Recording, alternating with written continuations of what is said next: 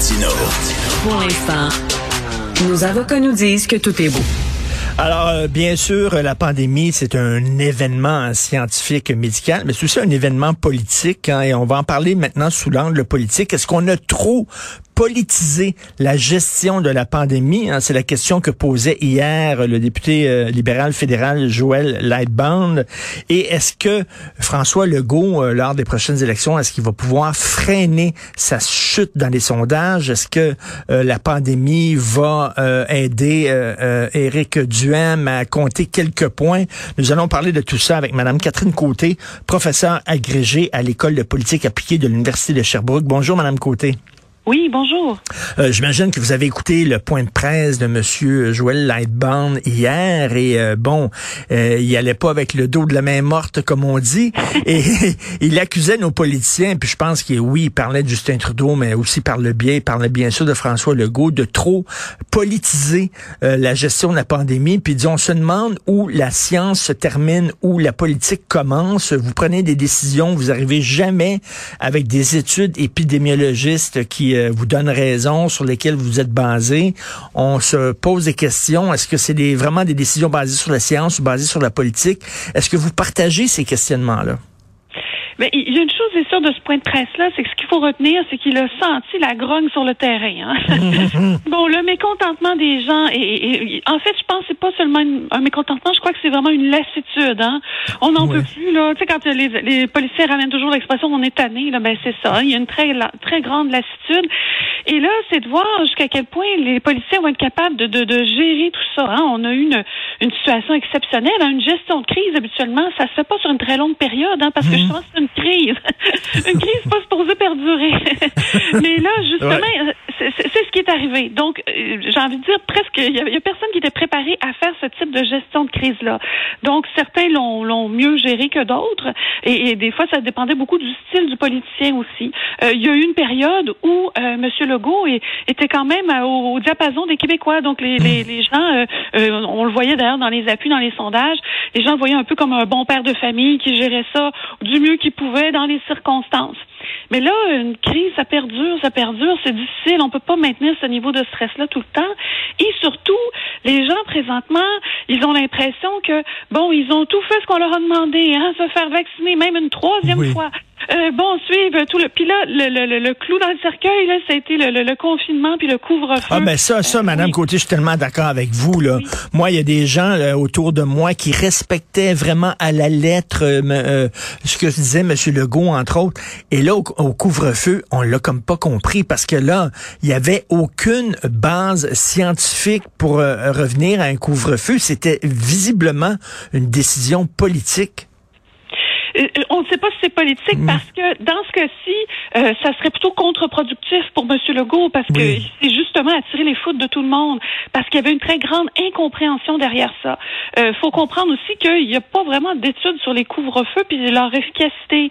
Donc on peut se demander jusqu'à quel point les conseils qu'il a reçus à cet égard-là étaient bien avisés ou pas. Est-ce que ça venait vraiment de la santé publique ou pas? On, ne sait pas. On n'est pas à l'intérieur de la cellule de crise mm. et c'est bien comme ça aussi. Hein, une cellule de crise, faut pas qu'il y ait trop de, de joueurs non plus. Là. Eh ça devient trop difficile à gérer. Eh, mais Madame Côté, là où il avait aussi encore raison, Monsieur Lightband, c'est quand il disait, ben au moins expliquez-nous si vous voulez que les gens continuent à vous suivre, il faut expliquer pourquoi vous êtes arrivé à cette décision-là. Et c'est ce qui manquait, je trouve, les dernières semaines.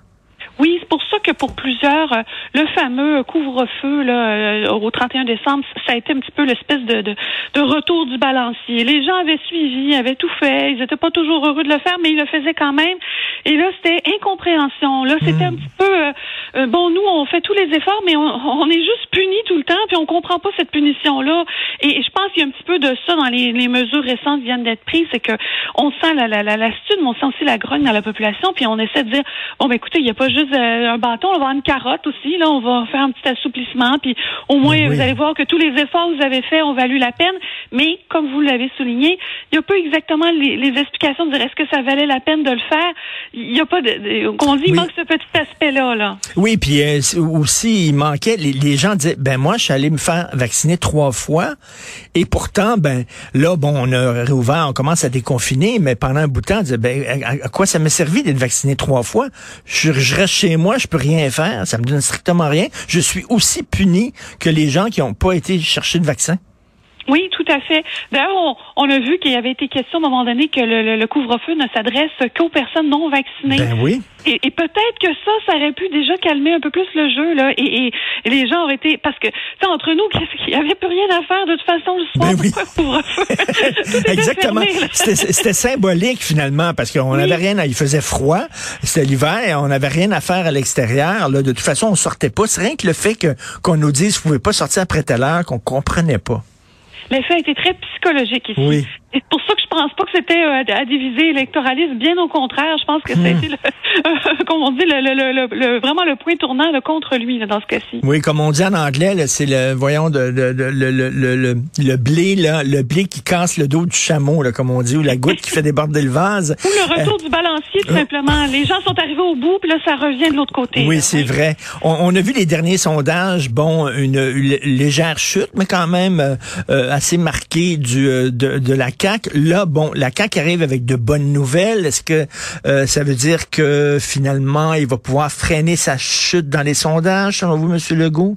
Est-ce qu'il va avoir un impact au, pour, pour les prochaines élections? Là, pour l'instant, psychologiquement, il y a une forme de soulagement, OK, dans la population. Fait que là, il faut qu'il gère, comme on dit, il faut qu'il gère ce, ce, cette nouvelle état de fait. Ah oui, on va pouvoir recommencer à vivre un peu, là. Donc, il y a un petit peu de ça. Mais là, euh, la minute que les gens vont reprendre, justement, leurs activités, la vision qu'ils auront de la politique va être différente. Parce que c'est-à-dire que là, on se sort d'une situation de crise et là, on va davantage regarder, bon, ben, qu'est-ce qu'on fait pour l'avenir? Il y a des problèmes qui n'ont pas été faits. Donc, il se peut très bien, dépendamment de la façon dont les partis d'opposition euh, vont, euh, comment dire, gérer leurs choses, que là, on écoute davantage aussi les partis d'opposition. eux, là, ce serait le temps, là, s'ils veulent faire des bons coups, là, ce serait le bon moment parce que les, les gens vont avoir davantage d'ouverture. Et là, ce sera difficile de gérer, de, de, de, de, juger le gouvernement Legault sur la gestion de crise parce que c'est sur une très longue période. C'est euh, quelque chose de complètement inusité. Tous les pays ont dû faire, faire, à ça, faire face à ça. Et beaucoup des problèmes, par exemple, les problèmes du système de santé, était là bien avant la crise. Et d'ailleurs, ça a probablement amplifié hmm. la crise à plusieurs égards. Donc, ça aussi, le gouvernement, est-ce qu'ils vont être capables de, de gérer en disant, bon, ben regardez, nous, on a fait une bonne gestion malgré tout. Donc, il y a toutes sortes de... Là, là, les gens vont mettre les, leurs pions sur la table, sur l'échiquier. Là, ils vont, on va arriver, ils vont dire, bon, ben regardez, ça, c'est nos points forts, ça, c'est nos, nos, nos, points euh, peut-être à oublier ou à mettre sur le dos euh, des autres partis. Donc, on, on va être là-dedans. Mais comprenez que là, le, jeu va changer, autrement dit. OK? Donc, donc, la situation de crise va être un petit peu plus derrière, même mhm. si, bien sûr, on le sait, la crise n'est pas complètement terminée. On n'est pas à l'abri d'une autre vague qui s'en vient. Mais quand même, la façon que les gens vont voir le jeu politique va être un petit peu différente. Et ça veut dire que plein de petites choses peuvent changer. Des, des, des, des sujets qui avaient été complètement mis sous le tapis là, depuis un bon bout de temps peuvent ressortir et devenir les grands enjeux. Ça se peut très bien. Ça se peut très bien que ça arrive dans les prochains mois. Et vous savez, il y a beaucoup de gens qui étaient bon critiques des euh, des mesures sanitaires et de la façon dont on gérait euh, la pandémie et qui pour ventiler, en fait, pour pour euh, pour manifester euh, leur, leur, leur, colère ou leur euh, découragement, se tournaient vers des complotistes ou vers des camionneurs comme Rambo Gauthier ou vers des gens d'extrême droite. Est-ce que vous trouvez qu'il... Parce que l'impression que j'avais en, en, entendant M. Lightbourne hier, c'est c'est la voix qui manquait à ce mouvement-là. C'est comme il manquait une voix crédible, posée, quelqu'un qui était pas pas contre la science, qui était pas d'extrême droite, qui avait des questions légitimes à poser, mais on dirait que cette figure-là n'était pas là. Donc, on se tournait vers toutes sortes de gens radicaux.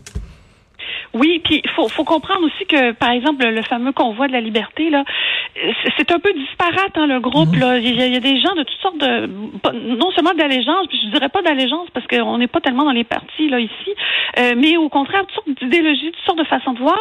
Puis ce qui semble les rejoindre, donc le, point culminant derrière ça, c'est à la fois euh, une grogne contre les élites, contre l'État, euh, sortes de raisons. Il y en a même, c'est pour la, protection de l'enfance, la réforme là-dessus. Donc, il, toutes sortes, à toutes sortes d'égards, on, on, dit que l'État a trop de place et donc c'est pas très, euh, c'est pas très euh, éloigné de ce qu'on appelle le mouvement libertarien. Hein? Mmh. Donc, euh, une liberté tous azimuts. Mais ça, c'est très complexe parce que un mouvement libertarien, souvent, on va dire que il est d'extrême droite. Mais la droite, c'est pas ça. La droite, c'est bien le contraire. C'est plutôt la loi et l'ordre. Hein? Ben oui, ben oui. Donc, on n'est pas du tout là-dedans. Et, et, ça, ce mécontentement-là, qui est plutôt libertarien, mais qui prend toutes sortes de formes, où va-t-il se trouver sur l'échiquier politique? Ben, c'est ça qui est intéressant. Parce que, bon, enfin, on peut dire le mouvement trumpiste, hein, euh, euh, qui a traversé la frontière comme le virus. Est-ce qu'il est là pour rester? Est-ce qu'il va continuer à perdurer après la pandémie, ce mouvement-là, selon vous? Ben, euh, ça va dépendre de beaucoup de choses. Ça va dépendre d'abord comment à Ottawa on va gérer le, le, les, les, camionneurs euh, à, Ottawa, dans la ville même. Donc, euh, comment ça va être géré cette crise-là? Parce que assez facilement, c'est quelque chose qui pourrait perdurer, un peu comme le mouvement des gilets jaunes hein, qui a duré pendant très longtemps. Évidemment, les causes étaient différentes, mais à quelques égards, ça se ressemble hein, comme mouvement. Et euh, justement, c'est une grogne populaire. Et si on est trop conciliant, qu'on dit ah oui oui, vous pouvez faire tous les problèmes que vous voulez euh, c'est pas grave, vous aurez aucune euh, conséquence. Euh, ça peut envoyer un, mauvais message, autrement dit, non seulement hmm. à ces groupes-là qui pourraient être encore plus dire bon ben regardez, on peut faire n'importe quoi là, puis ça pourrait aller bien mal, mais en plus pour le reste de la population, le reste de la population qui disent écoutez là, ça va pas là, nous on se contraint à toutes les consignes et tout, puis là eux ils font du bruit, ils klaxonnent, puis vous hmm. leur faites des, des, cadeaux, ça peut ça peut mal virer cette histoire là. Donc c'est vraiment à surveiller jusqu'à quel point on va pouvoir revenir à un, meilleur équilibre et surtout à, une façon de faire beaucoup plus démocratique parce que faut pas l'oublier, hein, euh, même avec le fait que ce convoi-là, euh, les gens manifestants, ils sont beaucoup contre les médias, hein, ils voient les médias comme faisant partie d'un gros complot et ça fait en sorte que on, on, sait on sait peu de choses sur eux, on sait pas on sait pas vraiment quelles sont leurs demandes. Et si on le sait pas et s'ils ne jouent pas le jeu politique en étant un mouvement réel, en étant un parti, euh, ça va être compliqué pour la suite des choses. Tout à fait. Et moi, je me dis, ben heureusement, bien que je suis pas d'accord avec euh, euh, Éric Duhem et Maxime Bernier, mais heureusement, ces gens-là euh, peuvent, plutôt qu'aller dans les rues, puis bloquer des rues, puis tout ça, ben ils ont des partis politiques. C'est ça la démocratie, là. Il y a des mhm. partis politiques qui parlent pour eux, puis ils vont pouvoir voter pour eux autres lors des prochaines élections. Vive la démocratie, Madame Côté.